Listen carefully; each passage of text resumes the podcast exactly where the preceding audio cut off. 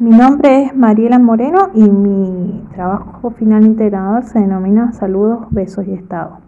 El nombre hace alusión a esa contraposición que existe entre los saludos, los besos y también los abrazos que como sociedad eh, nos solíamos dar y el Estado que, que no lo permite. En él intento eh, analizar desde, desde, cómo eh, llegan las noticias, cómo nos enteramos de esta nueva enfermedad que luego se transforma en pandemia y que finalmente eh, llega a América y, y Argentina. Esta nueva pandemia significa para la humanidad un nuevo desafío para los estados que nuevamente tienen que poner a prueba sus políticas públicas para poder salir indemnes en su poder de dominación y poder poner así en orden los conflictos eh, que surgen a partir de, estas situaciones sanitarias que, aparecen. En esta nueva pandemia, ¿sí? Eh, aún en el 2020, eh, los países no han logrado encontrar, no, este nuevo mundo del 2020 con sus avances tecnológicos aún no ha podido eh, detener el avance de, esta nueva pandemia y se juega una, carrera en pos de encontrar una, vacuna para poder eh, sortear esta enfermedad. Lo que nos demuestra esta situación es que el futuro es incierto para todos, para los ciudadanos, para los estados, para los mercados, eh, que no sabemos cómo cuál va a ser el futuro que se va a dilucidar a partir de, que termine esto. ¿Qué va a ser lo que, lo que quede? ¿Qué va a ser lo que cambie? ¿Cómo vamos a seguir como sociedad?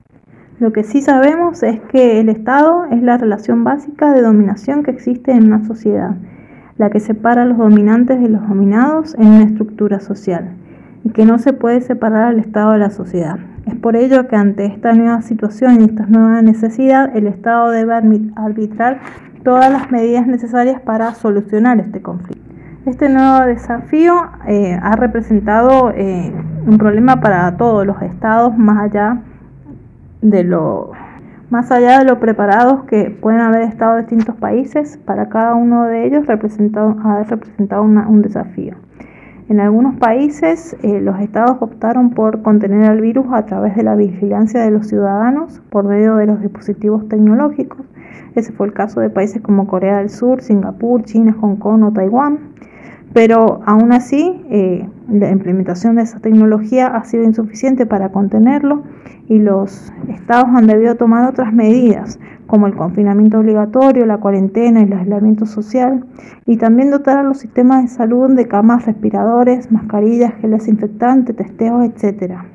Los estados han debido destinar presupuestos que no habían invertido en su momento a la salud, ya fuera que tenían a la pandemia encima o con tiempo para prepararse para ella. Todos los países optaron por esta alternativa de priorizar la salud y la vida. La respuesta es no. Al menos en el caso de América, países como Estados Unidos, Brasil o Chile no tomaron medidas más significativas para frenarlo y han sufrido la consecuencia de tener millones de contagios y miles de muertes. En opciones como esta es donde asistimos a la lógica del capitalismo, que es la lógica del consumo, del mercado, de la meritocracia, donde lo que se garantiza es la relación global eh, capitalista.